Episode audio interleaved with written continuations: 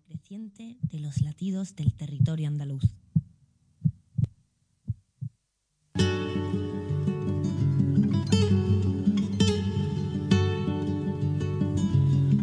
El municipio cordobés de Nueva Cartella como tal no nace hasta el siglo XIX. Asentado sobre tierras que con anterioridad pertenecían a Baena, se constituía en 1822, cuando fueron cedidas para crear una población que acogiera a quienes tuvieron que dejar las tierras que cultivaban por haber sido sorteadas entre los habitantes del pueblo. Si bien el origen del pueblo no presenta ninguna duda, no ocurre igual con el origen de su nombre. Hay una versión que se remonta a la antigüedad, en concreto a un pueblo romano que tenía una fortaleza llamada Cartella muy cerca de la actual villa. Otra versión asegura que don Diego Carro tomó el nombre de la Cartella romana cerca de Algeciras al haber sido fundado este pueblo por los desterrados del monte Orquera. Sus originarios pobladores antepusieron el topónimo de Nueva por ser la población de reciente constitución. Por su situación en plena sierra subbética cordobesa, Nueva Cartella pertenece a la ruta del aceite, la arqueología y la naturaleza. Vino y aceite de oliva son sus productos estrella que marcan además su gastronomía y sus costumbres populares. Rico en historia, Nueva Cartella conserva en su territorio restos arqueológicos de asentamientos íberos, visigodos y romanos. De la Edad Media se conserva una estela sepulcral visigoda en caliza blanca. Las numerosas espadas encontradas reflejan las luchas entre árabes y cristianos.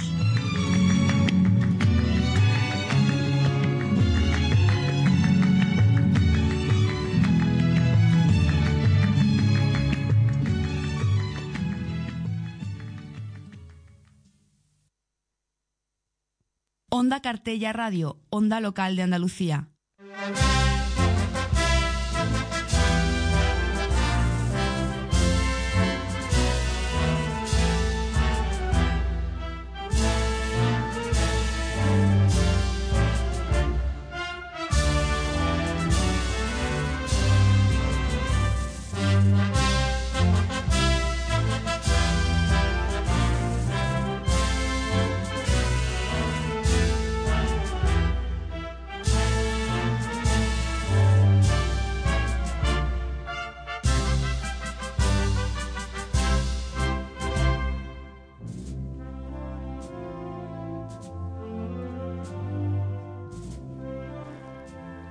Buenas tardes. Comenzamos con nuestro tercer programa. Ante todo, lo primero que quiero decir es gracias. Gracias por acogernos tan bien, por la enhorabuena y por animarnos aquí. Así da gusto. Hoy estamos encantados, como siempre. Como anunciamos en redes sociales, hoy tendremos con nosotros a Tomás, hermano mayor, y Gemma Roldán, encargada de dar el pregón de este año y la presentadora del cartel de Semana Santa, que, que representarán a la cofradía de nuestro Padre Jesús Preso, Cristo de Medina Celi. Además, también contaremos con la presencia de la cofradía de la, de la Santa Mujer Verónica, que vendrá Elisa Merino, Mer la nueva hermana mayor, Antonio Burreco, que es el hermano, eh, hermano mayor, Carmen Merino, que es la camarera, y Rafael Prigo, que es el capataz.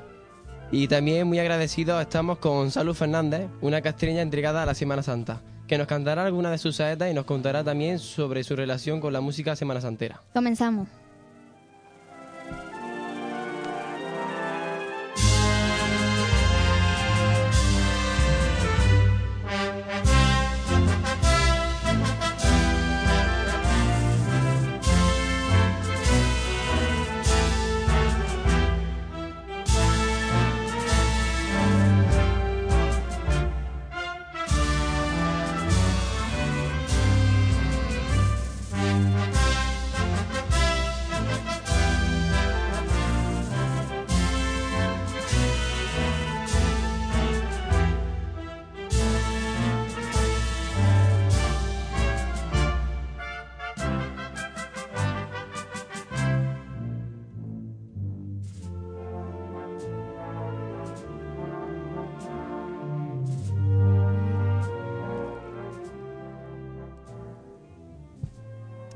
Tenemos ahora mismo aquí a Tomás y a Gemma Rordán, que son los representantes de la cofradía de, de Jesús Preso.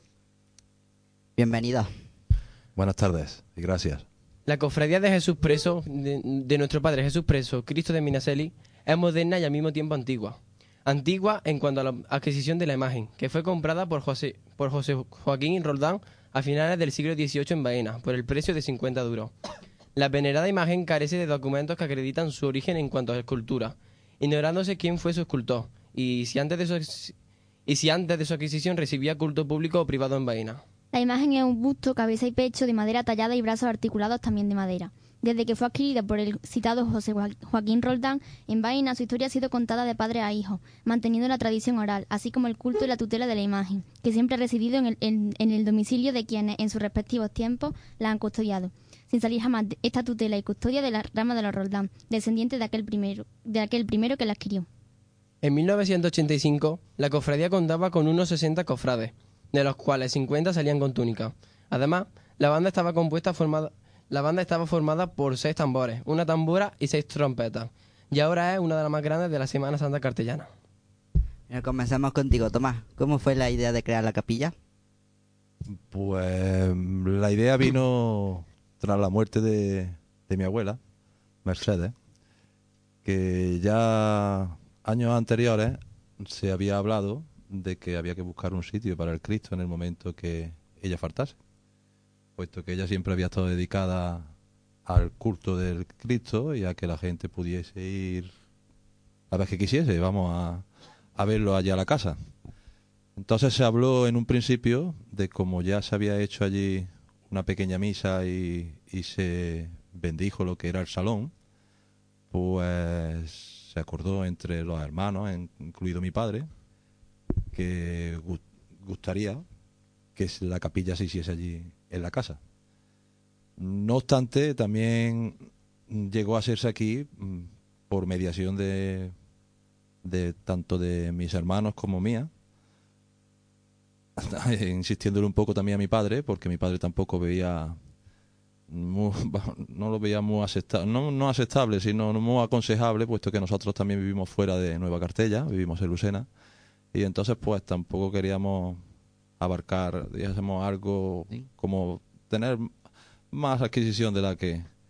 Pero tras mucho hablar, pues lo convencimos. Él también estaba ya más bien convencido y decidió comprar la casa de mis abuelos y dedicarla pues a la capilla y para cuando nosotros venimos para que podamos tener un sitio donde alojarnos.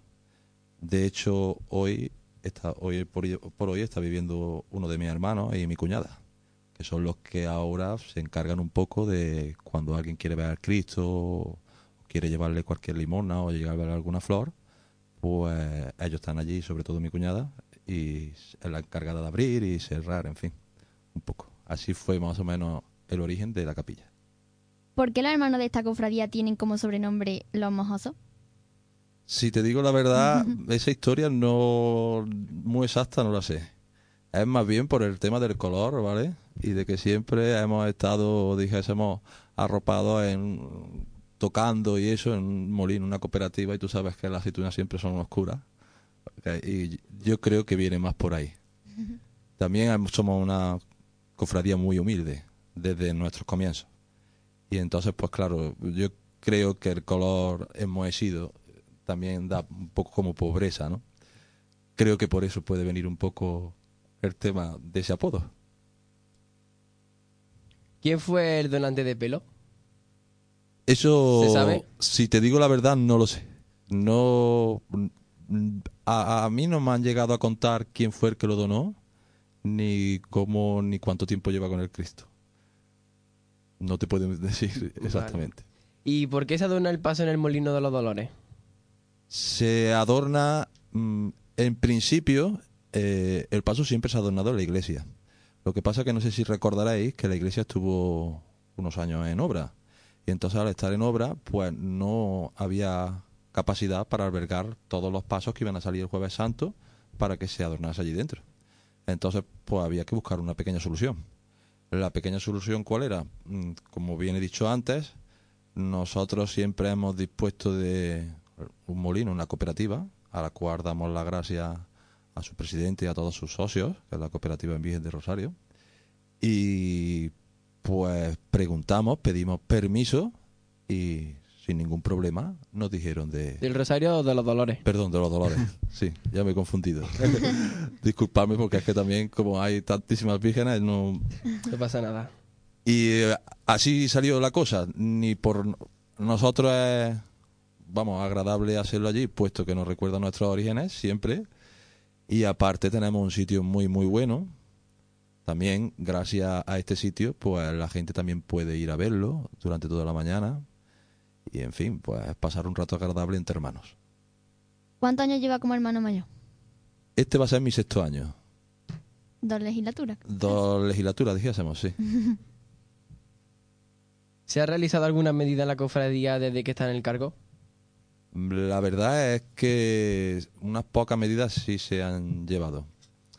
Ya antes de ser yo hermano mayor estaba mi primo hermano, Manuel Rordán, y con él comenzamos algunas de las alternativas como la de llevar el verduguillo, ¿vale? Puesto que consideramos que, hombre, es- un paso de penitencia y lo más normal es que la gente lleve la cara tapada. Eso fue una de las, creo que de las poquitas cosas que nosotros hemos iniciado. Por lo demás, lo único que hemos hecho es seguir adelante con lo que nuestros abuelos y nuestros padres, hablo de nuestros abuelos y nuestros padres, puesto que meto a mis tíos y a mis tías, en fin, todos estamos unidos.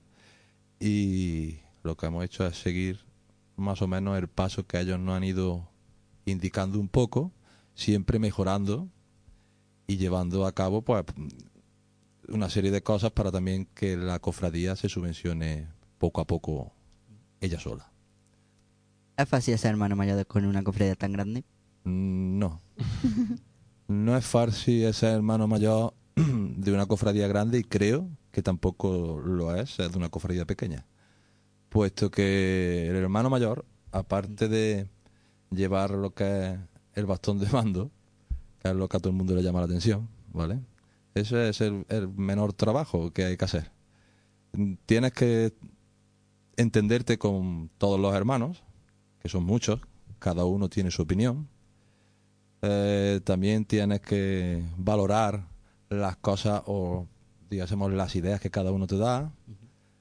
Tienes que estar pendiente todo el año de lo que hace falta, de si esta Semana Santa las flores estarán más caras, estarán más baratas, el tema de los cohetes, en fin.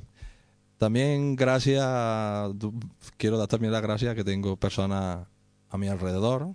Una de ellas es mi hermana, Gema, que está aquí conmigo hoy, pero también mis primos hermanos y gente de la calle, gente que es cofrade de Jesús preso, que ayuda desinteresadamente en todo lo que se le pida.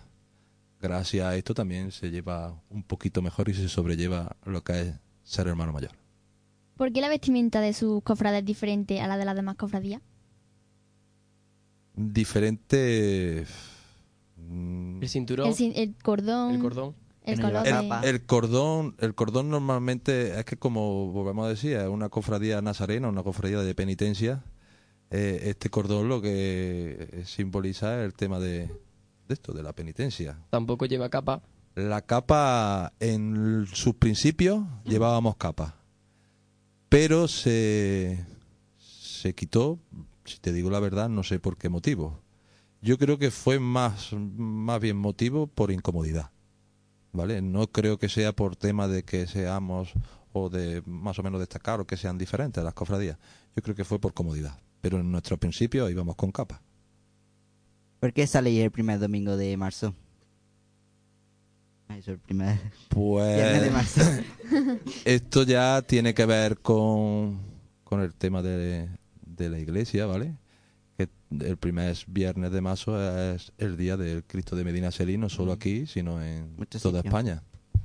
¿Vale? Entonces, pues, en, en este sentido solo nos regimos por lo que la iglesia católica dice o nos lleva a cabo.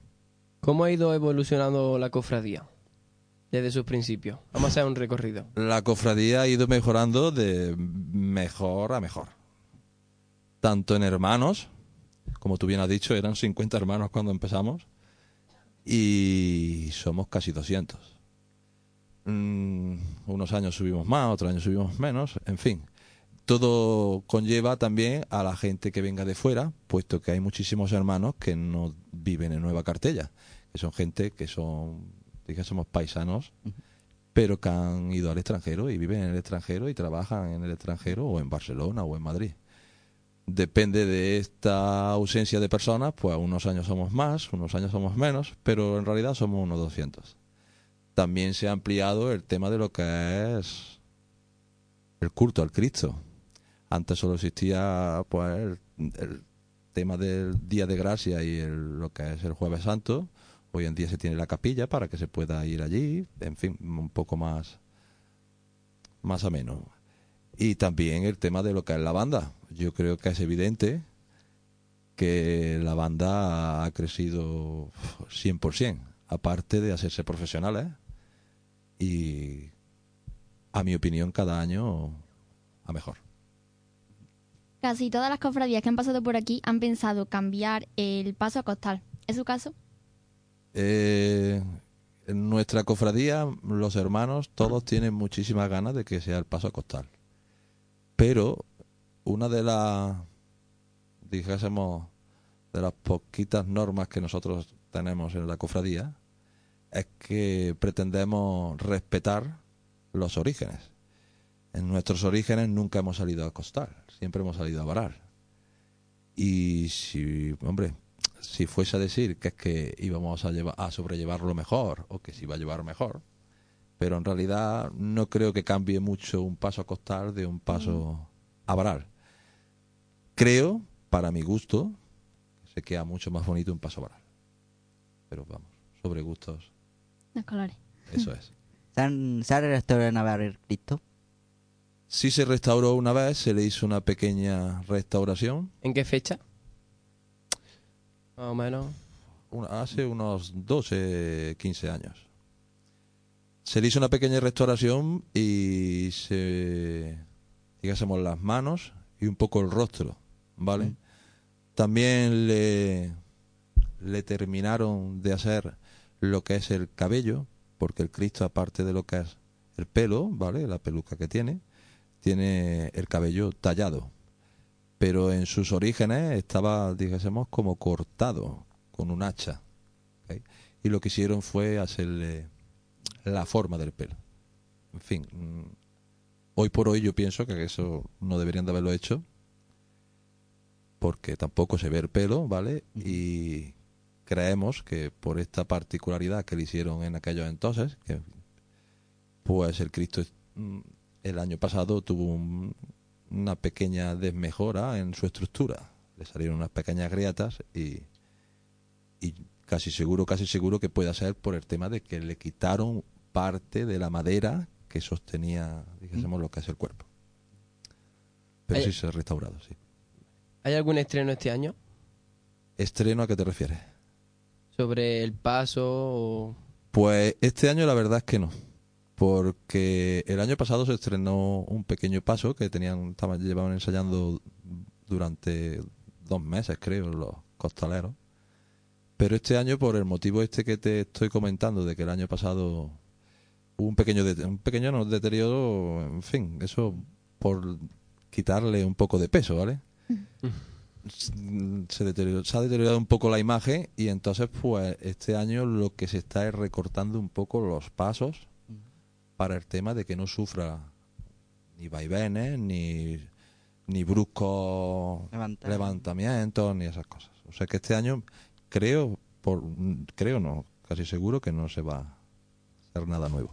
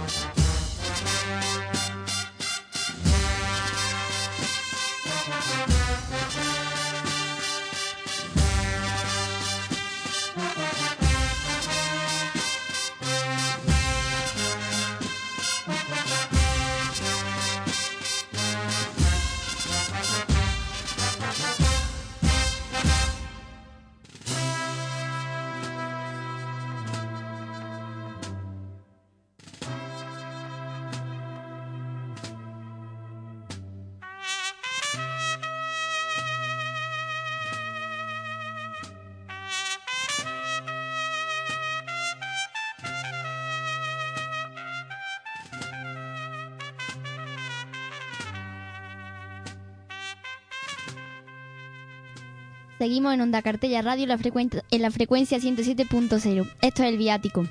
Estamos aquí con Tomás, el hermano mayor de la Cofradía de Cristo, nuestro Padre Jesús Preso Cristo de Medina Celi. Y vamos a seguir con la entrevista. Sabemos que esta imagen fue la única que sobrevivió a la guerra civil. ¿Por qué? Pues por encontrarse en domicilio particular y por esconderla en una carbonera. La metieron y le echaron todo el carbón que tenían en lo harto.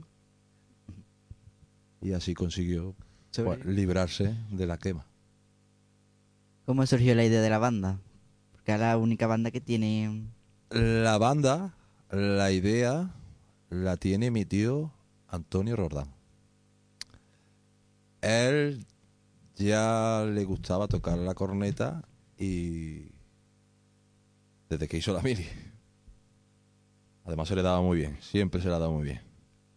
Y entonces pues decidió que, que mejor que, ya que salía su Cristo, puesto que se ha criado con él, que mejor que tocarle. Y por eso surgió la idea de la banda. Además, eh, hemos dicho antes que antes estaba solo constituida por, si- por 13 personas y ahora es una de las más grandes del pueblo. Sí, señor. Si no me equivoco, sobre los 30 o 40 Miembro. miembros tiene. Todas o casi todas las cofradías tenían su propia banda antiguamente. Y a diferencia de la mayoría, la vuestra sigue vigente. Y además, como hemos dicho anteriormente, es una de las más relevantes de la Semana Santa Cartellana. ¿A qué crees que se debe ese mantenimiento? A que somos toda una familia. Por lo menos intentamos llevarnos como una familia. ¿Es buena la relación entre los miembros de la banda? Sí, es buena. Aunque, como bien he dicho, como familia siempre tenemos nuestros pespuntes. Pero la relación es buena entre todos los hermanos. Sabemos que el certamen de banda se realizará el próximo 13 de marzo y ya hace bastantes años que se creó. ¿Cómo surgió la idea? Pues esta idea también viene de mis primos, puesto que tomaron el relevo de su padre y entonces pues como también para subvencionarse el tema de la banda, el tema de, de maestros que le enseñaren, que le enseñasen el tema de las partituras, puesto que la banda cuando empezó partituras y esto no, no vamos nada, todo era de oídas. Pues poco a poco ellos tocan con su partitura y tocan y claro han tenido que buscarse la vida y subvencionársela poquito a poco. Cómo lo han hecho saliendo a tocar afuera con otras cofradías y al tocar fuera con otras cofradías pues siempre hacen una amistad con otras bandas que existen de otros pueblos que a lo mejor no son del mismo pueblo pero que al igual que la banda de Jesús Preso pues van y le tocan a otras cofradías ¿Y han tocado alguna vez? Bueno, ¿tienen programado este año salir a, a actuar afuera? ¿En algún certamen o en alguna procesión? Mm, si te digo la verdad, mm, no lo sé. Mm, eh, te- tienen el certamen, pero fuera creo que no. Fuera creo que no. La tocan el Viernes Santo, como bien sabéis aquí, aparte del jueves, tocan Eh, el Viernes Santo. En el También, crucificado. crucificado. también tocaban alguna vez. Eso es. ¿Y cuál es el proceso de elección del cartel? El proceso de elección del cartel este año ha salido un poco rana. Porque. sí, sí, un poco rana. Porque la intención que teníamos la junta directiva era de, hacer un pequeño concurso, ¿vale? Que se presentasen algunas fotos y buscar cuál es la más bonita. Pero surgen todos los peros de todos los años. Como este año el cartel, el pregón, el certamen de bandas, que también lo organizan este año aquí en Cartella y tienen más trabajo lo que es la banda. Pues total, que se nos ha ido el santo al cielo y cuando queríamos acordar y dijimos de presentar las fotos, dimos un plazo muy corto, que supongo que por eso nos han presentado fotos algunas. Y decidimos pues buscar una que este año pues ha sido la de mi hermana. Pero vamos, porque porque ya dijésemos iba a participar y dijo, mira pues a mí no me importa que la mía sea o que no se vaya a meter al concurso, pero y entonces ha sido así. Pero ya te digo que ha salido un poco rana porque nuestra inten- intención era que participase incluso todo el pueblo de Cartella, ¿vale? ¿Y cómo fue la presentación del cartel? Contanos un poquito que fue hace dos, Dos semanas. Dos semanas, si no que además recuerdo. estuvimos allí y hablamos con. Ujú. Mm, La presentación del cartel, yo la vi bien. Creo que se ha cometido un pequeño fallo al cambiar el día, un- adelantar un día, sin avisar tampoco. Y se le ha dado, creo, también poca publicidad. Por lo que me están viniendo a mí a mis oídos de la gente de Nueva Cartella, no por otra cosa, vamos. El tema de la organización, pues no hay, vamos, lo he visto bien, no ha habido ningún problema, la organización ha estado correcta, a excepción de este pequeño problemilla de que se han hecho una serie de cambios sin sin contar, dijésemos, con la opinión de los demás y informar, dijésemos, de, de los cambios que ha habido y de cuándo se va a hacer la presentación. Por lo demás, yo, mi enhorabuena a la agrupación de cofradías, que es la que se, vamos, la que se encarga de hacer. Eh, Infórmenos sobre, la- sobre el quinario que se va a realizar. Pues te agradezco que lo preguntes. El quinario empieza este lunes. El lunes hasta el viernes. El miércoles es nuestro día de difuntos. El jueves es el besamanos. y Este la- año se alarga un poquillo. Bueno, la- la- ah, van a empezar a las cuatro y media y hasta las ocho y media, ¿no? Ya llevamos unos años ¿Ah, haciéndolo así. Por lo menos Bueno, este año es que viene, en el- lo he visto yo en un cartelito que pone eso. Sí, eh, otro año no. Este año es que se le ha dado publicidad, dijésemos en el cartel, pero desde que yo soy hermano mayor, pues propusimos, propuse, tanto yo como mis hermanas y mis hermanos de Lucena, propusimos el abrir el tema del besamano durante más tiempo, porque veíamos un poco corto, nada más que tener, dijésemos, media horita antes de misa y lo, hora, hora y algo después de la, de la Eucaristía. Como también vivimos en Lucena, como ya os he comentado antes, y allí en Lucena, pues los besamanos, se, dijésemos, pues se abre desde por la mañana temprano para que la gente pueda visitarlos y hasta que no cierra la iglesia por la noche no dejan de entrar y salir gente. Solo cortan el tema de cuando Sí. son la, La misa. Eucaristía, ¿de acuerdo? Pues pensamos que podía ser un bien, porque todos los días, o por ejemplo, hoy es un día de perros. Pues a lo mejor cuando pasen dos orillas sale el sol y pueden salir. Y sobre todo para las personas mayores creíamos que era un poco tarde, después de la Eucaristía, que ya es más bien frío. Mm.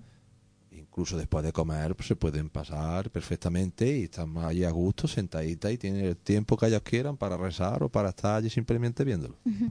Hemos dicho que la procesión se realizará el viernes que viene. El ¿Sobre viernes. qué hora?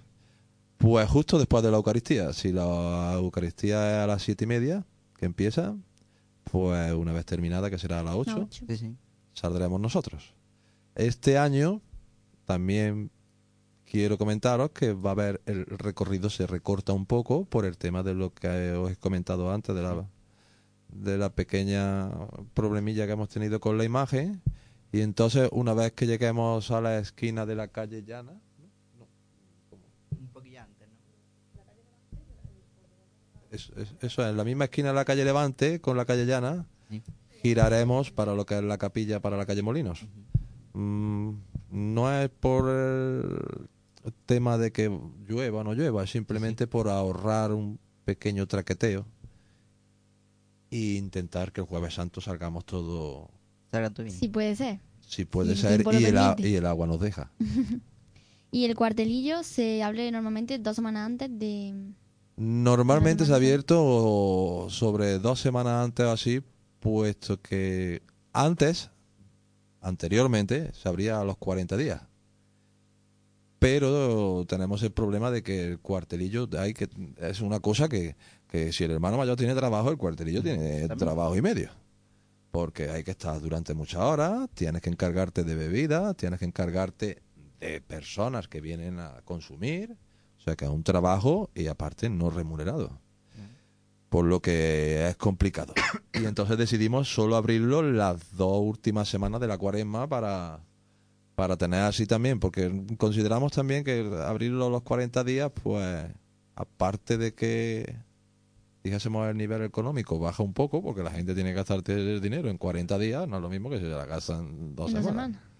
Y esa es la única cosa por la que la abrimos. Vale. Este año no, no sabemos si lo vamos a abrir o no lo vamos a abrir. Si se abriese, pues ya informaríamos o por lo menos daríamos algo de publicidad. Eh, estamos pregunta, perdón, estamos haciendo una pregunta a todos, a todas las personas que están viniendo a nuestro programa y es que cómo están viendo el panorama Semana Santero actualmente. ¿Crees que está ahora mismo en un auge? Si te digo la verdad, no. El, dijésemos, el programa Semana Santero, eh, viviendo la Semana Santa. Si lo que tú me quieres decir en el programa Semana Santero es si hay más gente que se, se vuelca con lo que son los pasos, pues a lo mejor sí. Pero es que la Semana Santa no es solo salir debajo de un trono. La Semana Santa conlleva a, a hacer penitencia, a quitarse de muchas cosas y a intentar llevarse bien con el prójimo. Entonces, por una parte lo veo en auge, pero, debe- otra, ajá. pero por otra no. Bueno, pues si no hay más preguntas, pues muchas gracias por estar aquí. Ha sido un placer. Hemos pasado un rato muy bueno. Muchas gracias a vosotros. Y esperamos que todo salga bien. Y ahora pasamos con Gema. Venga, gracias.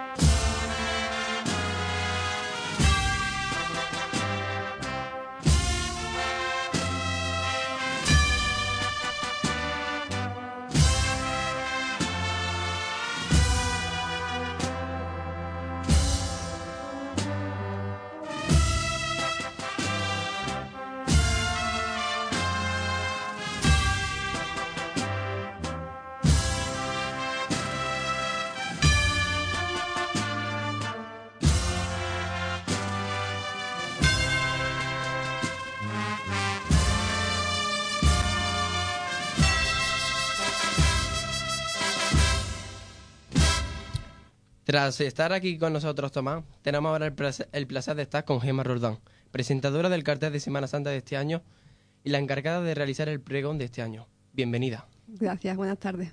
Bienvenida, Gema. ¿Cómo te propusieron ser la encargada de hacer el pregón?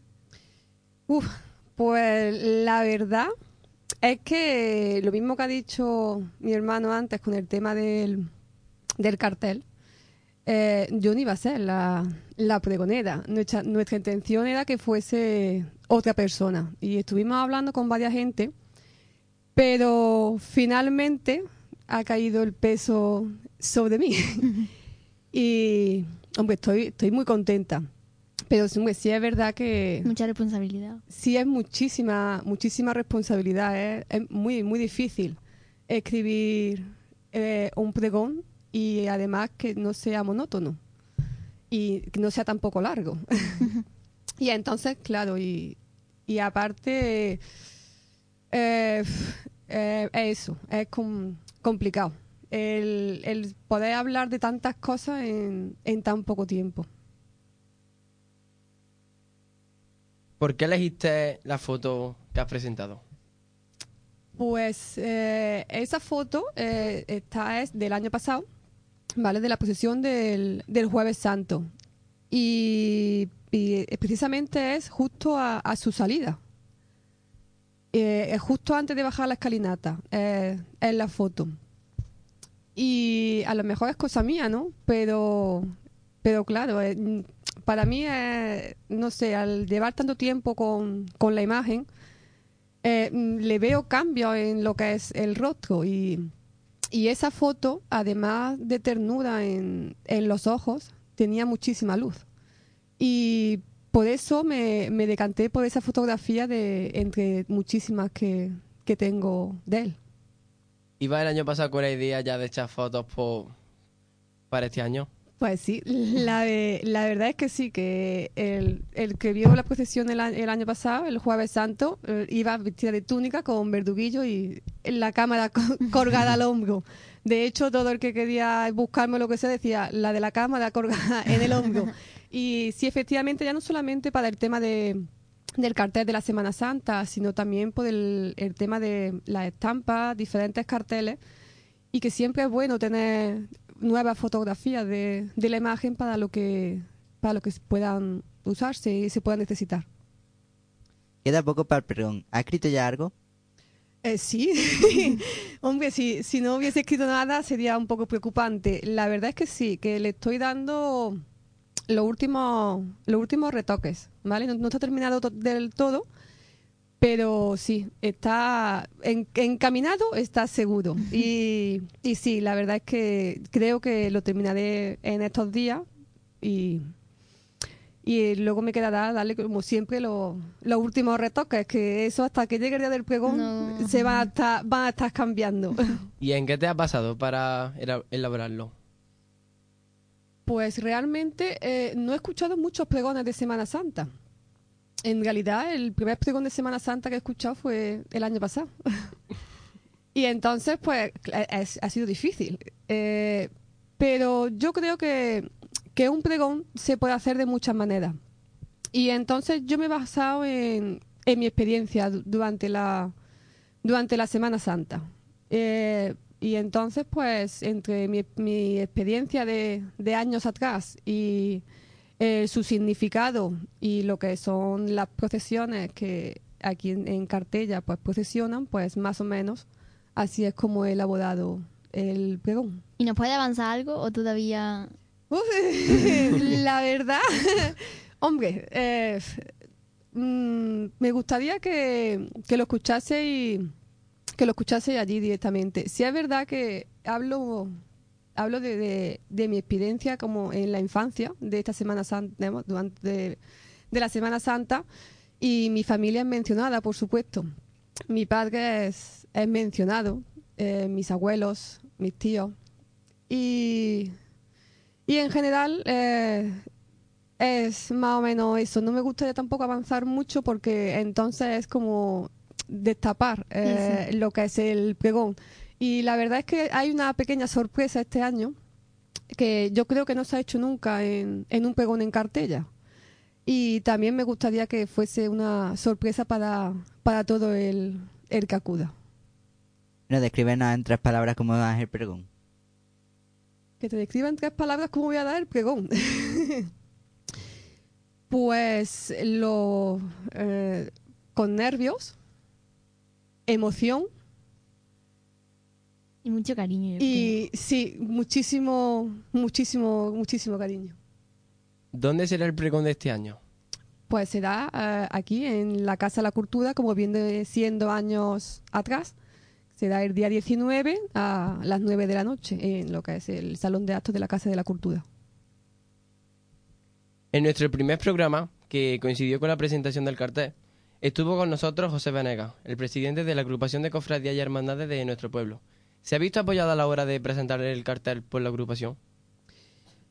Hombre, la, la verdad es que sí, que él en todo momento ha estado, ha estado pendiente y ha sido el que nos ha marcado las pautas de lo que es entregar la- las fotografías y, y, y la verdad que ha sido también fallo nuestro, que no sabíamos exactamente cuándo era la presentación del cartel y él sí es verdad que ha estado encima nuestra y, y por supuesto que sí, eh, apoyada sí me he sentido en ese sentido. Lo que más le gusta del cartel, ¿qué, es? La sencillez. Yo creo que es la, la sencillez del, del cartel. Es verdad que los carteles de Semana Santa cada uno tiene, tiene un gusto. Pero a mí me personalmente me gusta la, la sencillez porque eh, como cada año eh, se encarga del, del dicho cartel las diferentes cofradías de Nueva Cartella, yo creo que contra, contra más nítida, más sencilla eh, sea la representación de esa imagen, yo creo que, que gusta más, por lo menos esa, esa es mi opinión. Además, yo creo que representa lo que, Lo que a la cofradía Claro. que pertenecéis. Sí, Y como ha dicho antes Tomás, es una cofradía humilde. pues humilde. sí, efectivamente. Y bueno, de lo que has investigado para el pregón, ¿qué es lo que más te ha sorprendido? ¿Has investigado mucho? Sí, he investigado muchísimo. He investigado mucho, tanto en, como ya he dicho, que no había escuchado pregón, he investigado eh, diferentes pregones de diferentes sitios, he leído muchísimos pregones de, de muchos sitios más de los que pensaba que iba a leer. Y, y aparte, sí, me, me- he interesado bastante por, por las cofradías de aquí de, de Nueva Cartella para saber más o menos la, la devoción que cada uno sienta esa- hacia esa imagen. No, no tanto la, la fecha de cuándo se crearon y cuándo se formaron, pero sí el- la, la- la trayectoria que, que han seguido en, en- durante todo su recorrido. El año pasado el pregón tuvo bastante poesía. ¿Le ha incluido algo diferente a los demás? Hombre, poesía sí habrá, habrá alguna que, que otra poesía. Pero como ya he dicho, hay una sorpresa que no, está, no ha sido nunca incluida y yo creo que eso le va a dar un toque especial a lo que es el pregón. ¿Se ha visto apoyada por las demás cofradías? Pues si te soy sincera, no he hablado con ellas de, de este tema. Eh, sí he hablado con, al- con algunos el día de la presentación del cartel. Sí estuve hablando con, con algunos y, y sí, hombre, me, me dieron la enhorabuena tanto por el cartel como por ser pregonera este año. Pero que es que realmente no, no he hablado con ellos, entonces por eso no, no he tenido su apoyo. Estoy segura que sí, que lo tendría porque realmente todos los hermanos mayores eh, se llevan bien y yo me, me incluyo y tengo contacto con ellos durante toda la Semana Santa y parte del año. Entonces, creo que sí que si hubiese hablado con ellos del tema hubiese recibido su apoyo. Bueno, ¿hay alguna pregunta más? ¿Qué le, dice, qué le dirías tú a, los, a nuestros oyentes sobre la Semana Santa? Y sobre la cuaresma en general, ¿qué tienen que hacer para disfrutarla al para, máximo? Para disfrutarla, pues yo creo que vi- vivirla intensamente. Ya no, no es solo divertirse, porque hay muchos jóvenes hoy en día que se piensan que la Semana Santa es ir de cuartelillos, eh, reírse, tomar copas, pero no es solamente, no es solamente eso.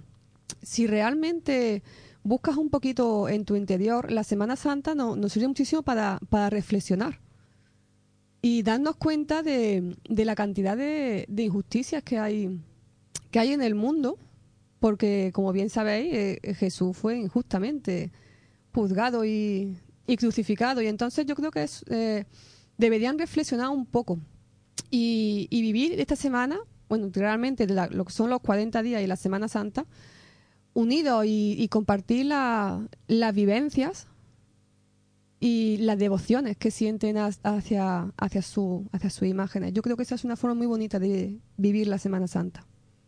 ¿Y nos puedes contar un poquito de tu infancia, de la que vas a dedicar al pregón?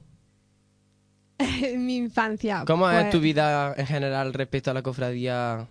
Pues de la- nuestro Padre Jesús eh, preso? Pues, hombre, eh, estando en la imagen en, en casa de, de mi abuela, entonces eh, ha sido de ver- una Semana Santa que mm, diferente a lo mejor a, la de algunos cofrades. Y entonces yo he vivido cómo, cómo, se, cómo se arreglaba esa imagen y cómo se, se la mimaba.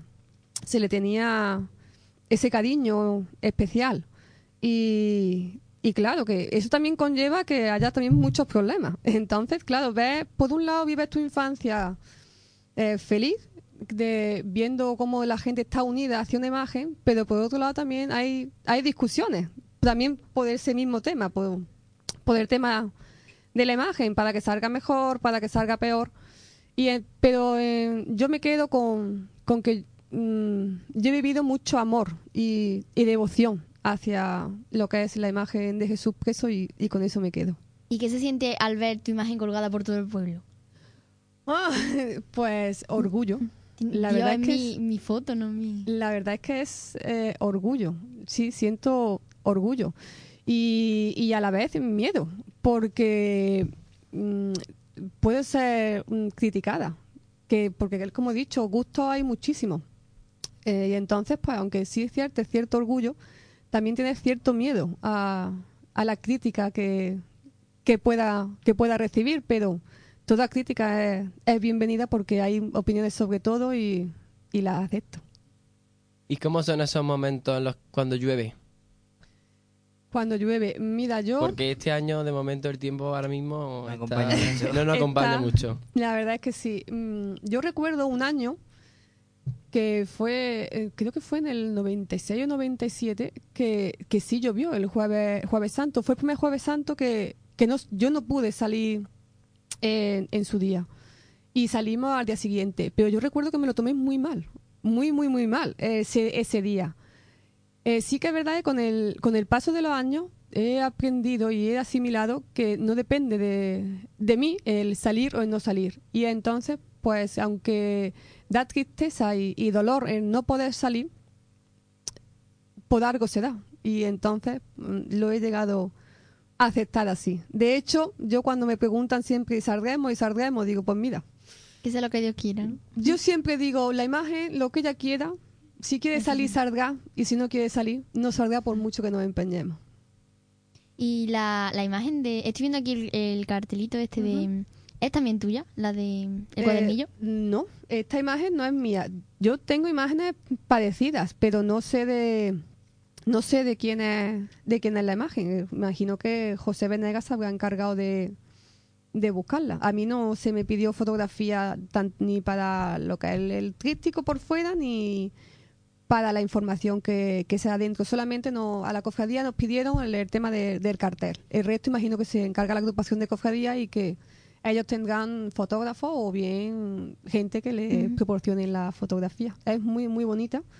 Yo tengo fotos parecidas, pero no, precisamente Además, esa ese, no es ese mía. momento yo creo que es el, el más bonito de, de la procesión. Sí, La eh, salida la, de- la salida sí. Eh, tanto la salida como, Como la Como la recogida. entrada. como la entrada, porque por lo menos para mí eh, eh, la salida es muy bonita porque sale a ver al pueblo, pero la entrada significa que vuelva a su casa. Sí. Y entonces, el, claro, el estar acostumbrada a estar todo el año con, con ella, eh, el que salga, te se coge como un pellizquito que diciendo, "F, ¿le pasará algo o no le pasará? Entonces, realmente la entrada también eh, para mí es eh, motivo de, de felicidad porque vuelve a su casa, vuelve, vuelve a estar en, en su sitio. Ahora más tarde también tendremos aquí a la cofradía de la Santa Mujer Verónica. Y para vosotros, para la cofradía de nuestro Padre Jesús preso, ¿cómo es el momento cuando se baila ambas cofradías? Cuando bailan amba- ambas cofradías. Pues eh, a, a mí siempre me ha parecido muy, muy bonito, incluso de, desde niña. Creo que es uno de los rasgos más típicos de nuestra Semana Santa y del Jueves Santo en Sí, especial. sí, sí, la verdad es que, es que sí, además también es un momento esperado. Sí, sí. Eh, La gente, esperado, la gente va sí. a ver bailar. Sí, sí, sí, es, es muy esperado. Y yo creo también que es una forma que tenemos de, de unión, que tenemos la que, que tiene la cofradía de Jesús preso con la de la Santa Mujer Verónica. Siempre hemos tenido esa, esa unión, esa, esa forma de confraternizar y la, y la reflejamos muchísimo en lo que es, lo que es ese baile de, de ambas imágenes. Pues Bueno. creo que vamos a ir concluyendo y vamos a tomar un descansito. Muchas gracias a los dos por asistir, Ha por contarnos vuestra experiencia. antes. A vosotros. Estaremos allí el día 19 y el día Será 13 el certamen de banda Y Será un a- placer. la semana que viene ya el, Binario. el, El quinario de quinario. Jesús preso. Ujú. y la procesión el viernes. Ahí va. Bueno, Muchas pues muchas gracias. gracias y tomamos un descansito y conectamos con salud. Bien, pues gracias a vosotros.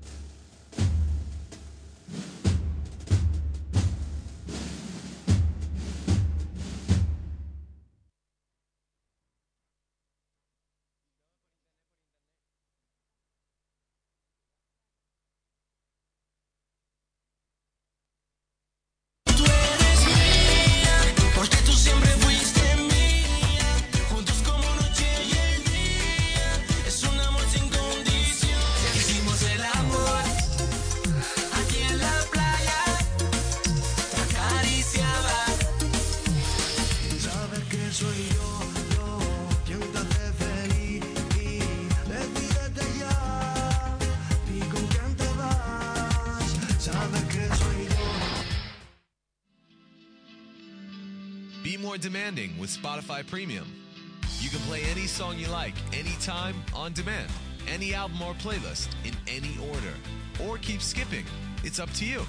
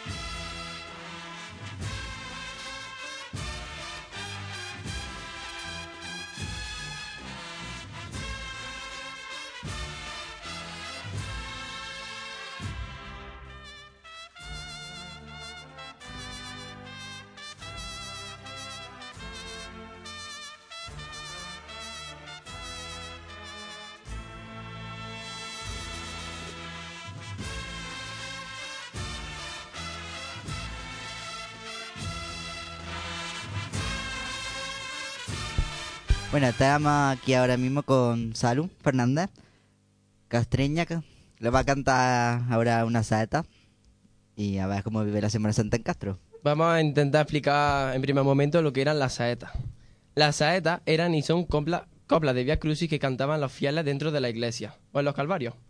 También son coplas devotas que se cantan en Semana Santa. La saeta es llana, simple, torpe en las palabras, rica en delicadeza y en emoción, porque emana de la fuente del sentimiento popular que no se ciegan nunca. Las saetas están llenas de sentimiento y de encanto, que como los latidos del creyente de corazón popular, palpitan por el, perfuma- por el perfumado ambiente de la primavera andaluza, al paso de las sagradas imágenes. Bienvenida, Salud. Hola, buenas tardes. Para nosotros es un orgullo que venga aquí a nuestro programa de Cuaresma. Cuéntanos a qué se debe tu pasión por la Semana Santa. Dar las gracias a vosotros por haberme invitado esta tarde a compartir aquí un buen rato. Y bueno, pues yo vivo la Semana Santa con, con mucha ilusión, con mucho sentimiento sobre todo. La he vivido desde que, desde que era pequeña y desde 2010 empecé a cantar. Justo el mismo año que mi padre fue hermano mayor de la hermandad de la que yo formo parte. Y para mí es un orgullo, una satisfacción y sobre todo sentimiento. Bueno, cuéntanos cómo vive la Semana Santa allí en Castro. Bueno, cómo es, mejor dicho. Pues la Semana Santa allí en Castro, que por cierto ha, ha sido nombrada como interés cultural De Andalucía. Andalucía, eh, es una Semana Santa muy bonita, desde el Domingo de Ramos hasta el Domingo de Resurrección y, y todas las la cofradías y todos los santos son, son dignos de ver, la verdad. Cuéntanos tus orígenes sobre cómo se entera. ¿A qué se deben? Pues mira, yo, quiera que no he mamado la, el cante, mm, mi abuela cantaba muy bien, saeta, un, un hermano de mi abuela, mm, mi tío, Fernando Ávila, cantaba saeta durante toda su vida y mi abuela también y desde ahí pues, pues lo he, me lo han transmitido a ellos. Además toca en una banda Sí. del pueblo. Toco allí en mi pueblo, en, en la agrupación musical Maestro Villatorio y Algaba. Empecé con el clarinete, pero continué con la flauta y, y llevo también de 2010 ya bastantes años. También sabemos que eres hermana, hermana de la madrugada mm, Sí. y que vas descalza. Sí, es la, la cofradía de, de la madrugada de Nazareno de allí de Castro, sale el jueves de madrugada. Y mm, me hice hermana de turno, mis padres me hicieron hermana de luz, perdón, con tan solo un año de, de edad. Y sí, allí todos los nazarenos van descalzos. Está prohibido salir en la procesión calzado. ¿Y a qué Cristo o a qué vírgenes cantas saeta? Pues le canto a esta, herman- a esta procesión, a la Virgen del Mayor Dolor y a, y a Jesús Nazareno. Mm, también suelo cantarle todos los años que, que he podido a la Virgen de los Dolores, el Jueves Santo. Y, y cada vez que, que pueda cantar alguna, canto. También sabemos que eres telonera de... Bueno, que has sido telonera de Nuria Fergó en Porcuna en el año 2013. Sí, en el año 2013 pues me salió la, me surgió la posibilidad de, de poder presentar un, un concierto que fue en honor a, a recoger dinero para niños necesitados y yo con mucho gusto pues, pues quise asistir y fui telonera de Nuria Fergó, que fue la que protagonizó el acto. Y aparte de la saeta, ¿qué géneros musicales cantas? Pues a mí me gusta mucho el cante flamenco. Canto, canto también por, por India Martínez, me encanta. En Niña Pastori y todos esos palos así flamenquitos. ¿Nos cantas alguna saeta? Sí, claro que sí. Me voy a poner de pie. Un poquito de agua y empezamos.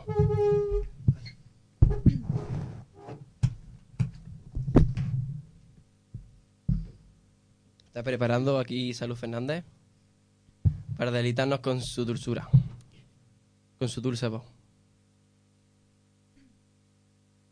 Ay, ay.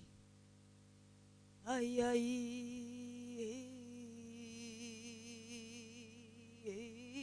Ay.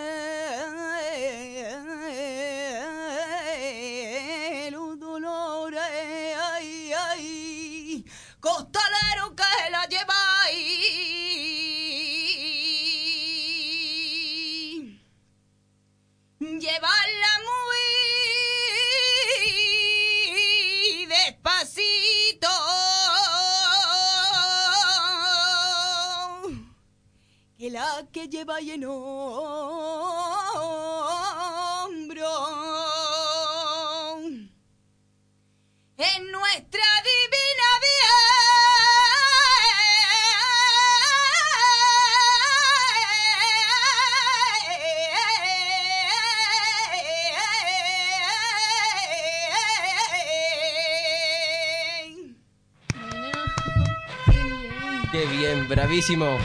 Muchas gracias.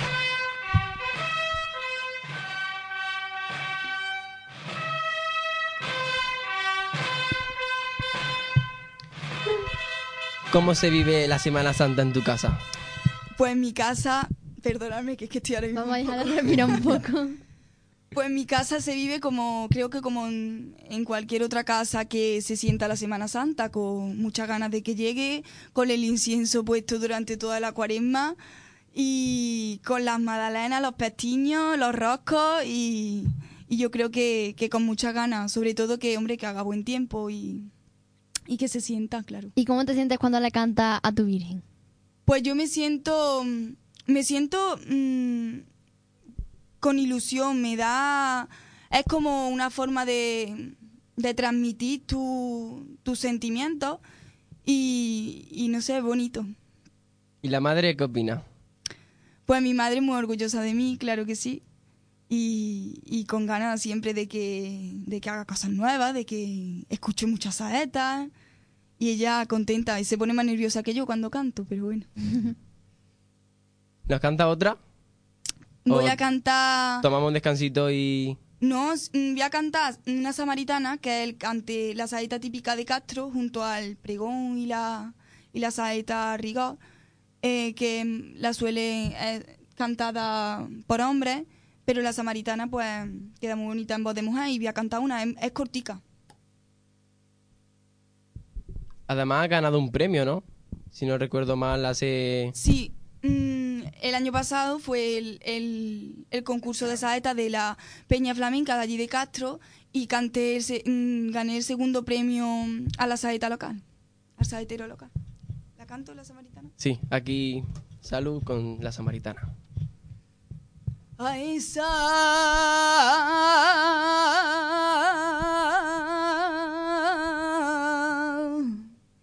virgen apenada. Pa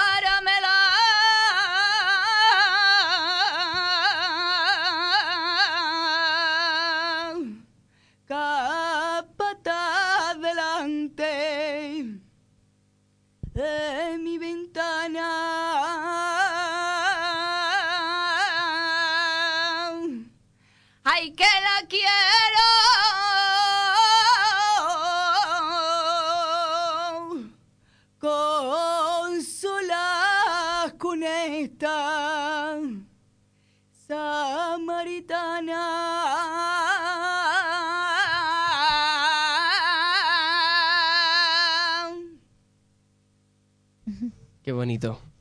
Precioso. Gracias. Bueno, ¿y qué más nos cuentas sobre, ya que estás aquí, anda un poquito de publicidad sobre la Semana Santa castreña? Pues yo invito a todo el que a todo el que esté escuchando esto ahora mismo que, que le animo a que vaya a ver la Semana Santa allí en Castro, que es muy bonita, con sus bandas de música.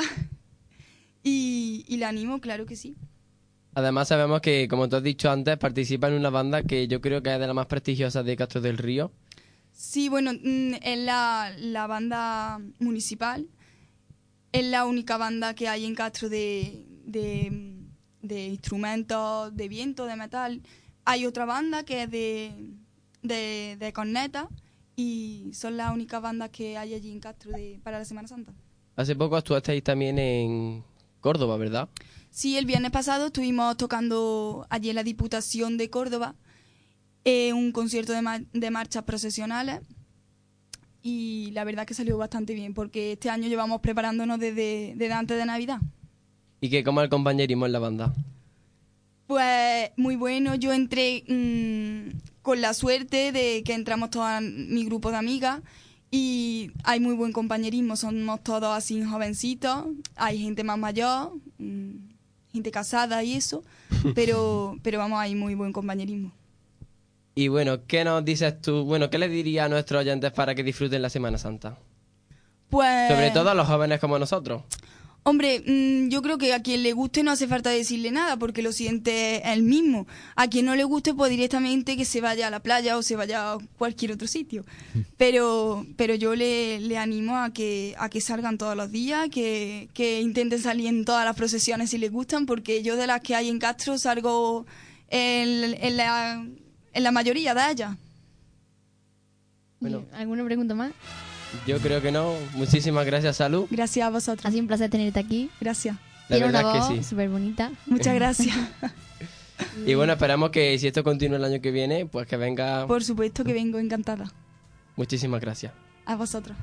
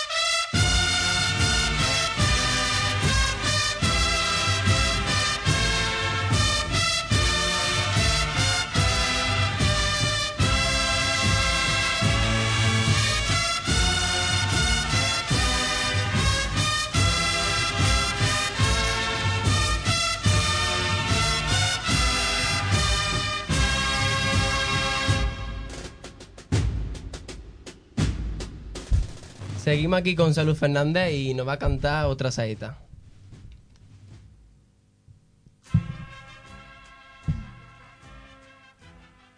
Ay, ay, ay.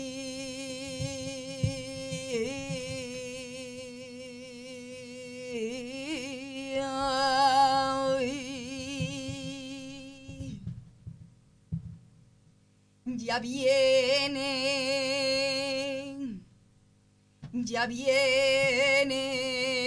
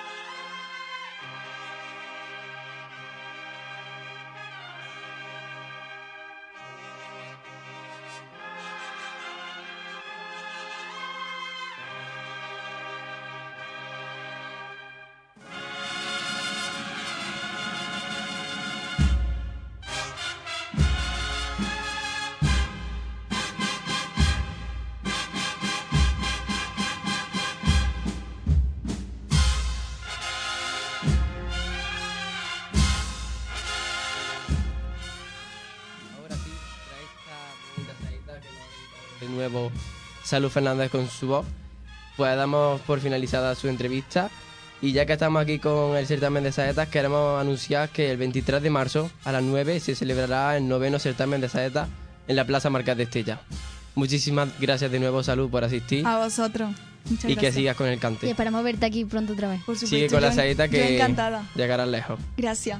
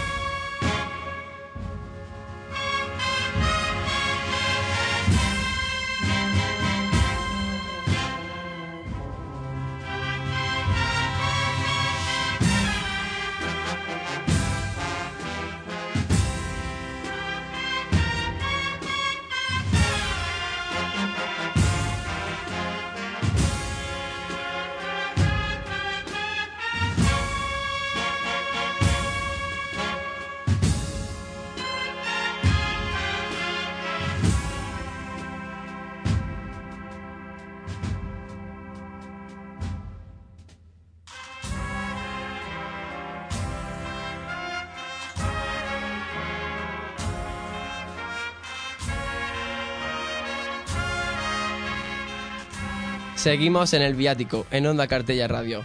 A continuación, vamos a ten- eh, tenemos una llamada en directo con José Romero, que es el presidente de la agrupación de cofradías y hermandades de nuestro pueblo. Buenas tardes, José. Muy buena, Brian. ¿Qué hay? ¿Qué pasa? ¿Qué nos querías comunicar? Pues nada, en primer lugar, pues felicitaros por el programa que estáis haciendo. Ya os lo dije en su momento el primer día, pero vamos, me sigue encantando. Y nada, como sigo escuchándolo, pues estoy acusando a Tomás, el hermano mayor de Jesús Preso, que bueno, estado comentando eh, sobre la situación de la presentación de- del cartel, que lógicamente ha habido un cambio. Y lo que quería era aclarar un poco el por qué se ha hecho eso, ¿no? Es decir, yo siempre he sido un poco defensor de, de las tradiciones, de que sea todo en su día, en su momento, y de hecho yo así, la reunión que tuvimos con los hermanos mayores, cuando me la, la hermana mayor de la Virgen de las Angustias, Josefina, pues me dijo que, coincidía la presentación del cartel con la representación que ellos hacían de- del teatro, bueno, y que iba a ser un poco complicado, yo dije, pues bueno, a ver, nosotros presentamos siempre el cartel el sábado y va a ser el sábado. Y así se dijo en la, reunión. Bueno, pero claro, va pasando los días, pasando y, piensas que, bueno, a ver, todo está vendido para lo que es la, representación de- del teatro, autoridades y hermanos mayores, todo- todos estaban allí y digo, bueno, va a ser un problema, va a ser un problema porque coincidía el día y la hora. Entonces íbamos a presentar un cartel mm, lo justo. Eh, entonces en un momento que dije, pues mira, yo creo que hay que bajarse un poco del burro. Mm, ellos, ellos no pueden cambiar, lógicamente. Bueno, y entonces decidí que sea eh, que había que, que tomar, bueno, tomar una decisión. Y, y bueno, para eso, cuando era responsable de, de algo, como en este caso soy yo responsable de, la agrupación, bueno, había que tomar una decisión. ¿no? Entonces yo mm, vi lógico que, que se podía hacer el, viernes y asistir todos a, las dos representaciones, ¿no? tanto como a la del teatro como a la presentación del cartel, que era lo más Tuve que moverme mucho porque tenía ya todo planificado para el sábado, pero eh, hubo que hacerlo para, para el viernes. Lógicamente sí que se comunicó a los hermanos mayores, se les comunicó a todos. De hecho, en el librito, si, si lo veis, está puesto para el día 12 de febrero. Lo que pasa es que el libro no llegó a tiempo, cosa que también me culpo, ¿eh? porque bueno, eh, yo otros años he tenido más tiempo, este año como todos sabéis, mi situación laboral ha cambiado mucho y me ocupa mucho tiempo y está un poco mm, más apretado, ¿no? Entonces no me podía dedicar tanto tiempo a esto como se merece y como mm, yo quisiera y me hubiese gustado. Pero bueno, las, co- las cosas son como son. Entonces yo tomé la decisión de que había que cambiar el- del sábado al viernes. Como te digo, se comunicó a los hermanos mayores y se comunicó a autoridades. ¿Qué no se hizo? Pues comunicarlo al público, ¿verdad? No se puso en telecar, no se hicieron otras cosas más para que la gente lo supiera. Pues sí, es verdad. Pero que la decisión de, de- de hacerla fue por eso, es decir, porque había que tomar una, bueno, había que hacer algo, es decir, no podíamos tener dos eventos en el mismo día con la misma gente, era imposible. Entonces, lo que sí estás de acuerdo es que no se le dio la suficiente publicidad, ¿verdad? No, no, no, por supuesto que no, no, por supuesto que no se le comunicó lo que he dicho a hermanos mayores, autoridades y, y la gente que está mm, más o menos relacionada, que, que, tú, que invitas, sí que se le comunicó, que sería el día anterior, pero no se hizo público. Ahí sí que, y, asumo yo la responsabilidad y la culpa, ¿no? No se hizo, decir, se podía haber puesto un telecar, haber hablado mucho, pero ya te digo, es el tiempo, yo eh, estoy ahora con menos tiempo que, que tenía, empiezas a decir, bueno, mañana, mañana, mañana, y cuando llega mañana ya te ha llegado. Entonces, ahí sí que asumo yo la responsabilidad, como el hecho de que no llegara el librito a tiempo. Bueno, no es toda la culpa mía, pero sí es mía la culpa porque soy responsable. Vamos, no voy a echar balones fuera. Soy responsable de esto y no ha llegado por culpa mía. ¿Vale? Pero bueno, lo que quiero decir es que si se cambió, no es por el hecho de que fue un capricho, ¿a qué? porque yo vi que dos eventos era imposible que todos estuviésemos, los que vamos a estos sitios y de todo, bueno, y más en un pueblo como, como estamos, somos los mismos. Entonces, si estamos en un sitio no podemos estar en otro. Y se hizo el cambio por eso. Vale, de acuerdo. Entonces, simplemente quieres, Eh, bueno, hacer hincapié en que era más razonable y que El problema de que no llegaran a tiempo los... que se pudieran hacer las dos cosas a la- eh, las dos cosas se pudieran hacer y asistir ¿no? y que, todo estuviese completo de hecho bueno pues la presentación cartel pues estuvieron todo el que tuvo que estar y en la representación de- del teatro pues bueno, tuvo la gente que ya tenía lógicamente sus entradas compradas y tenía su compromiso hecho y bueno yo creo que, se cubrió vuelvo a repetir que no soy partidario de cambiar eh, los días y las fechas. Yo creo que cada cosa tiene su momento, pero bueno, hay momentos que hay que adaptarse y tomé esa decisión y asumo todas las responsabilidades, por supuesto. De acuerdo. Pues muchísimas gracias, José. Aclarar eso un poco, porque estaba escuchando Sí. un poco más y le he dicho, bueno, pues es que no se informó tal, y lleva razón, no se informó a lo que es el pueblo en general, pero sí a los hermanos mayores y todo, y todo lo que estaban invitados a eso sí que se informó. Es verdad que no se contó con, con Telecar, que siempre es un punto de, de, De difusión. importante, y no se ha contado. Pero bueno, a ver, eh, se cometen fallos y ese ha sido uno, que asumo, por supuesto, toda responsabilidad. De acuerdo. Muchísimas gracias, José. Y nada, pues daros las gracias por este programa que estáis haciendo, que es fantástico, me parece estupendo, ¿eh? la divulgación que estáis haciendo la Semana Santa y el movimiento, y nada, no- era solo esto, no quiero quitarle tiempo a los que vienen detrás, ¿eh? que sé que tenéis todavía ahí gente a quien que entrevistar y que participar, y, y nada, esto es lo que quería decir nada más, ¿vale? De acuerdo. No alegra que te guste. Vaya, un saludo a ti y a tus compañeros, ¿vale? Vale, un saludo para ti también. Muchas gracias por intervenir. Pues a decir que, como ha dicho Gema, que no sabía de quién era la fotografía que, que sale en el libreto, la fotografía por supuesto de Tomás, como son todas las fotografías que están eh, que están dentro del, del libreto, como todos los montajes, pero lo hace Tomás todos los años. Y bueno, la fotografía es suya. Y la verdad que, que, es- que es muy bonita y el libreto se ha quedado muy bien, como, como viene, viene siendo. Y nada, eh, aclarar estos dos puntos que, que había. ¿Vale? Y como reitero, no quiero quitaros más tiempo para que entre en antena la gente que tenéis esperando. Venga, pues un saludo, ¿vale? Muchas gracias. Muchas gracias. Hasta luego, José. Hasta ahora. Bueno, pues seguimos aquí en contacto con la Cofradía de la Santa Mujer Verónica. Verónica, según la tradición católica, fue la, fue la mujer que durante la Vía Crucis tendió a Cristo un velo, lienzo o paño, el paño de la Verónica, lienzo de la Verónica o velo de la Verónica, para que enjuagara el sudor y, la sangre. En la tela quedaron milagrosamente impresas las facciones del Redentor, el, el santo rostro. Esta escena no se encuentra en la Biblia. Bueno, estamos aquí con Elizabeth, con Carmen, Antonio y Rafael. Voy a contar un poquito de los orígenes y ya vosotros nos vais complementando los datos, ¿de acuerdo? Esta cofradía se formó recogiendo aceituna en el campo, con el hermano del antiguo párroco de este pueblo, y este lo convenció para sacar la imagen. Cuando se empezó a sacar la imagen, solía pedir andas de otras cofradías, y la talla eran prestadas o regaladas por la gente. Ha llevado varios vestidos. Al principio era una de las cofradías más pobres de este pueblo. A veces cuando ha llovido el jueves santo, han procesionado el viernes santo por la mañana. Y como he dicho ahora mismo, suele salir jueves santo por la noche, después de nuestro Padre Jesús preso Cristo de Medina Celi. Y cuando llegan a la iglesia hacen como si estuvieran representando que le está lavando la Verónica a Jesús. Buenas tardes. Eh, va a intervenir primero, en primer lugar Antonio Burrueco. Cuéntanos sobre los orígenes. Bueno, prácticamente eh, lo has explicado tú ya cómo fue. Es verdad que se reorganizó porque la cofradía ya existía de antes, lo que pasa que se perdió.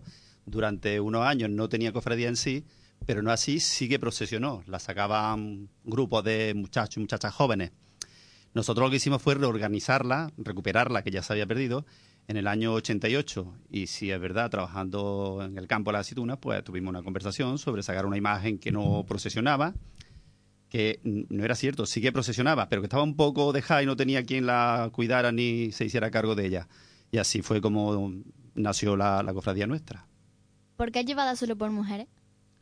En un principio la cofradía pues fue porteada tanto por hombres como por mujeres, por pero como en un principio la gente no los hombres no querían, no querían, pues entonces las mujeres que iban alumbrando con las velas decidieron llevarla a ella. Y la verdad que lo hicieron con bastante aceptación, porque desde entonces ha sido procesionada por ella y la verdad que nos sentimos todos muy orgullosos de que sean mujeres las que lleven esta imagen. ¿A qué se debe el cambio de hermano mayor? Bueno, pues eso ya sí me toca a mí.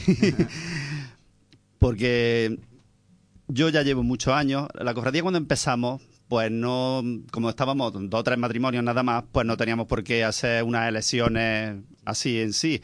Entonces, en un principio fue Rafael quien se hizo cargo de la cofradía y estuvo siendo hermano mayor durante unos 10 años. Por asuntos de trabajo suyos que se tenía que desplazar a Málaga y tal, pues entonces me hice cargo yo de ella. Y la verdad que durante, si no me equivoco, cuando salga este año son 19 años lo que llevo de hermano mayor. Y todo esto, pues el que esté metido en la Semana Santa sabe que esto quema, que cansa. Y llega un momento en que las cosas tienen que cambiar. Entonces, pues se lo propusimos y Elisa María, que está en la cofradía desde que se fundó, desde que se reorganizó, incluso de antes, pues dijo ella que sí, que estaba dispuesta a seguir con el, con el cargo. Y yo, pues claro, muy gustoso y muy contento de que sea ella la que coja a partir de esta Semana Santa, que se haga cargo de la cofradía y sea ella la hermana mayor. Háblanos sobre tu trayectoria. ¿La mía personal? Sí. ¿Y qué cambios han ido realizando con tu puesto como hermano mayor? Bueno, pues desde que yo entré en la cofradía, cuando nosotros, como tú has comentado antes en un principio, las andas que teníamos eran porque nos las prestaban otras cofradías. En un principio fue Jesús Preso, nos prestó unas andas que son las que ellos procesionan ahora, el día 4. Luego después mm, nos prestaban las de, porque pesaban menos, las del resucitado, unas que tenían de aluminio. Nosotros salíamos el jueves santo con ellas y luego las cambiaban ellos y salían el domingo con las mismas andas. Y luego más tarde, pues, nos dieron las virgen, la, la Hermandad de la Virgen del Rosario, nos dio unas viejas que ellos tenían cuando se hicieron las nuevas. Y con ellas sí que estuvimos bastante tiempo, hasta que ya decidimos nosotros y pudimos meterle mano y empezamos a hacerle una. Hemos tardado bastante años en hacerla porque la verdad que todo esto es muy costoso y una cofradía chica, como sabéis que es la nuestra, pues no dispone de fondos como para, para hacer unas andas. En un principio se hizo la estructura y con unos tabletes finitos se cubrieron los lados. Luego, cuando pudimos, contactamos con un tallista de, de Lucena, pero la talla que nos hizo no nos convenció mucho. Y entonces, pues decidimos cambiarla. Aún así, la talla que no que se hizo para la primera la primera talla que se hizo de Lucena son las que hemos aprovechado para las andas de la procesión chiquita. Es decir, que no se ha desperdiciado tampoco, están aprovechadas. Y ya poco a poco un día fuimos también a Priego, una feria de muestras de, de- de Semana Santa, de cosas de Semana Santa, y conocimos a un, a un escultor, este hombre mm, Antonio Manuel Serrano Ávila, es profesor de la Escuela de Arte de, de Córdoba y estaba restaurando, en aquel momento estaba restaurando el retablo de la Diputación de Córdoba. Contactamos con él y entonces vino, vio las andas como las teníamos y un año le hicimos unos paños, varios años después se le hicieron los otros, los terminales de los varales y así poco a poco, otro año ya se pudo embarnizar y durante unos años hasta que al final pues hemos conseguido las andas que tenemos que realmente son una obra de arte porque la talla es muy muy buena, muy buena. Bueno, desde aquí informamos que la nueva hermana mayor de la Cofradía de la Santa Mujer Verónica es Elisa María Merino Gómez, que está aquí con nosotros. ¿Vienes con ganas? Hola, buenas tardes. Por supuesto que sí, claro. Tengo muchas ganas y ilusión. Ideas nuevas. ¿Nos puedes contar algo, avanzarnos algo? Bueno, es que eso sería primicia, entonces, ¿no? Para eso estamos aquí. bueno, si algunos cambios es fácil que se hagan durante, durante el año, ¿vale? Al principio, quizás la fiesta. Puede ser que la fiesta que, que es lo primero que organizamos después de la Semana Santa y el cuartelillo, o sea, la fiesta. Y puede ser que sí, que haya cambios. ¿Se quiere cambiar de fecha o algo? Puede, puede que se cambie. Seguro no es todavía. Hasta que no tengamos reuniones, no es nada seguro. ¿Y va a llevar algún estreno este año la Virgen? Que diga la Santa Mujer Verónica. No, ahora mismo este año no hay ningún. No.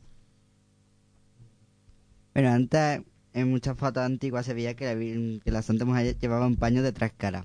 Y ahora, ¿por qué no lo lleva? Ese paño es que estaba muy deteriorado, ¿no? Se lo regalaron a Antonio, lo tiene Antonio Burrueco. Y es que está, él estuvo un año, un año sí que salió, hace cuatro o cinco años sí que, que lo sacamos, pero está muy deteriorado y eso es que es una reliquia. Entonces, es mejor, habría que restaurarlo, pero vamos, que está en manos ahora mismo de él. Eso en, en ese tiempo lo sacaba, me parece que era Ortega, de los muebles, y Pedro Urbano. El paño ese, eso hace ya muchísimos años, muchos, muchos, muchos. ¿Por qué cambiaron la vestimenta hace unos cuantos de años? ¿Quién la hizo? Ah, la vestimenta. Pues eso le pertenece a hablar a mi hermana, que es la que una de las que la hicieron.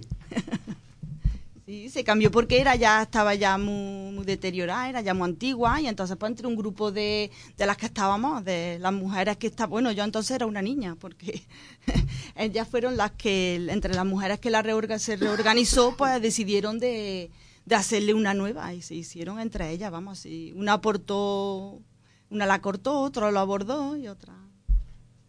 ¿Han restaurado alguna vez la imagen?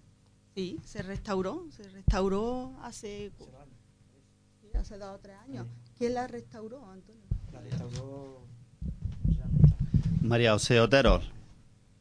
La restauró María José Otero. La- nos arreglaron las manos porque se le estaban desconchando ya la escayola, la capa de exterior, se le estaba cayendo a trozos.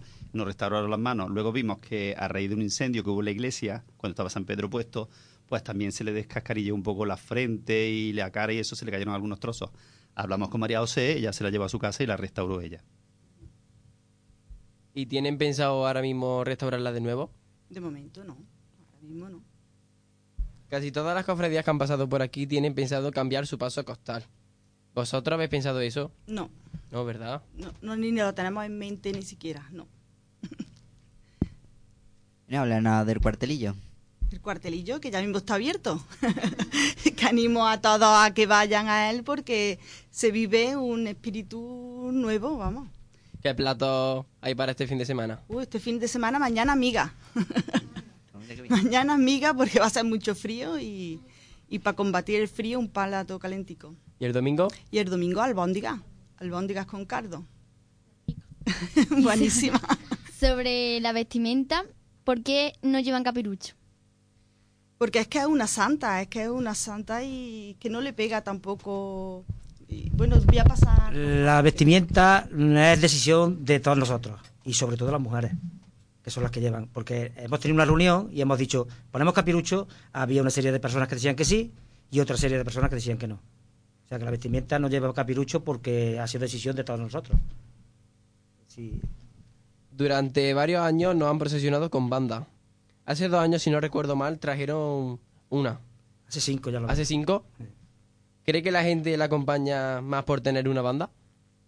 Mm, No sé si la gente lo acompaña más, pero nosotros vamos bastante más a gusto. Y las mujeres que van debajo van todavía mejor. ¿Y a qué se debía que no hubiera banda? El dinero. El dinero, económicamente. Mayor- mayormente el dinero. ¿Y qué banda la acompañará este año? Este año, si no pasa nada, nos acompaña la Virgen de la Peña de Mija, en Málaga. Si no pasa nada.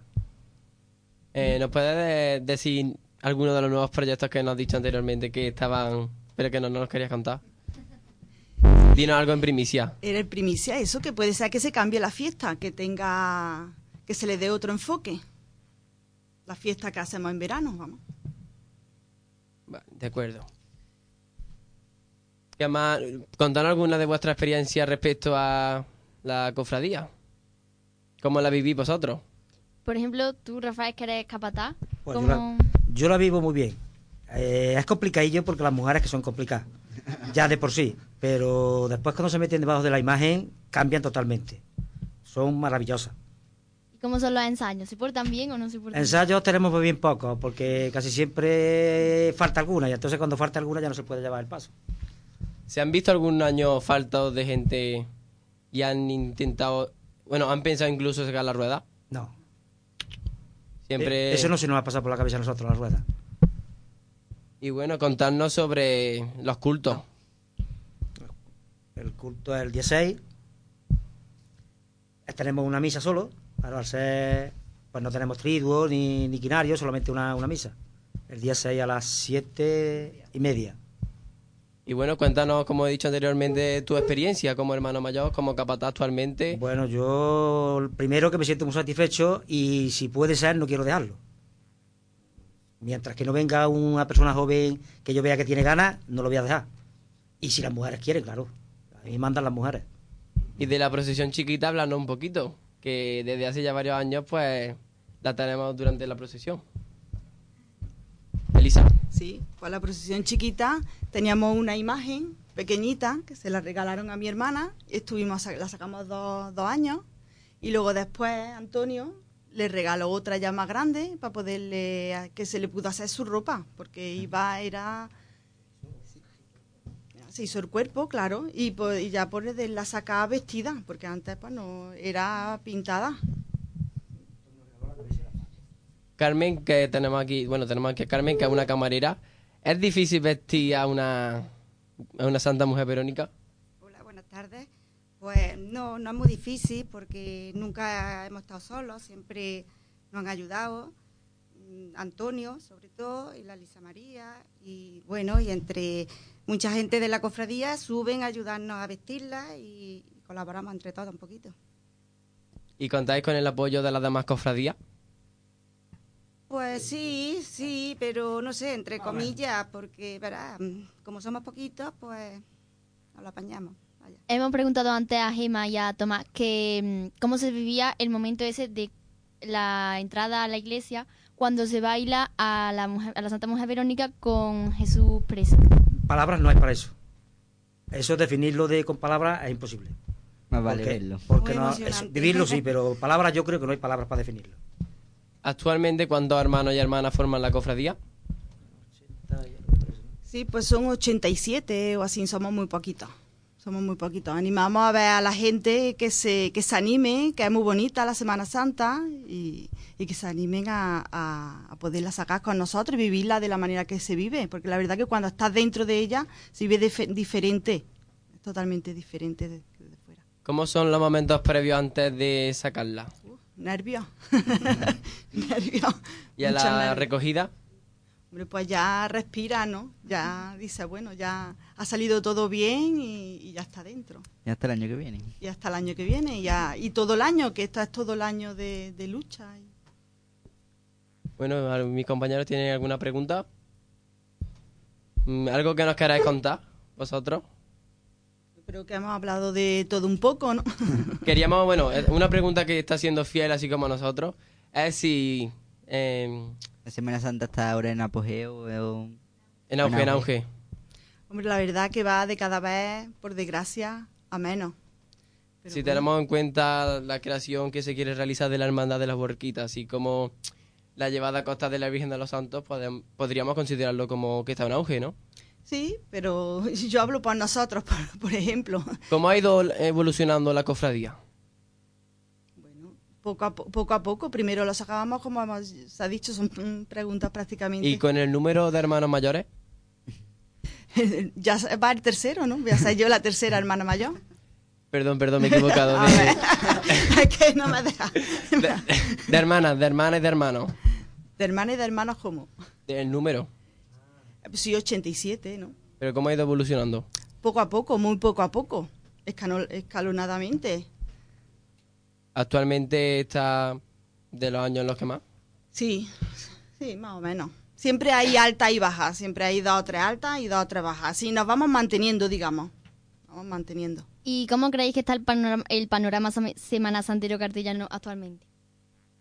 Hombre, parece que ahora que eh, se está, que va yendo poco a poco, poco a, poco arriba, que, pero muy poco a poco. ¿Qué haríais por darle un mayor crecimiento a la Semana Santa? Mayor crecimiento. Una mayor difusión. Que venga gente de por ahí, de otros pueblos y venga a visitarla. Sí, bueno, pero es que nosotros tenemos una de las Semanas Santas más bonitas de por aquí. Vamos, es que ya de hecho ya van viniendo. de cada vez más. De cada vez se, se ve más expectación. ¿Y qué harían para mm, llamar para llamar a la gente para que se apuntara a vuestra cofradía? ¿Qué haríamos? Pues eso, que, que se entusiasme con, con estar dentro, con vivirla de otra manera, de poderla llevar. La, la verdad que cuando hablas con las personas, que es la primera vez que la han llevado, a- pues han sentido una satisfacción enorme, ¿Hay amistad entre los que forman la cofradía? por supuesto. Es que si no, no, no iba adelante. Como antes hemos dicho, eh, el baile con el Jesús preso, pues para la cofradía de Jesús preso que está aquí anteriormente es como un símbolo de confraternidad de, de ambas cofradías. Sí, claro. ¿Es de las cofradías con las que os sentís más...? Pues sí, la verdad que sí, que desde siempre nos ha ayudado. De hecho, hemos salido muchísimos años eh, con su banda, vamos, al son de su banda. Nosotros detrás, pero al son de ella, muchísimo. Y bueno, algo, algo que no queráis contar. O vamos concluyendo. Bueno. Yo, a ver, Antonio, si quiere hablar algo más, o Rafa, ya hemos hablado Anécdota, alguna anécdota que... Anécdota, uy. Anécdota. Venga, cuéntala tú. Fue, fue una hace ya mucho tiempo. Que se le, se le- que se le cayó la mano. En la procesión. ¿eh? En la calle llana. ¿Y qué pasó? Pues que tuvimos que montarse el hermano mayor y tuvo que colocársela. No sé lo que pasó ahí, pero. Habla, habla, Antonio. No, que sucedió, esto que está Rafael contando, sucedió antes que nosotros la cogiéramos, ¿verdad? Que tuvimos suerte que desde que nosotros la hemos cogido no, no nos ha pasado ninguna catástrofe ni nada parecido. Que ¿no? estaba yo, que estaba yo. entonces. Sí, estaba, fue, como he dicho antes, como la cofradía ya existía, antes que nosotros la reorganizáramos, fue entonces, en aquellos años anteriores, cuando sucedió lo que Rafael sí, sí, ha- sí. Ha, contado. Así fue, en la puerta de. Paco Morales. Me acuerdo perfectamente. Sí, pero desde que nosotros la hemos llevado, gracias a Dios la cosa ha ido bien.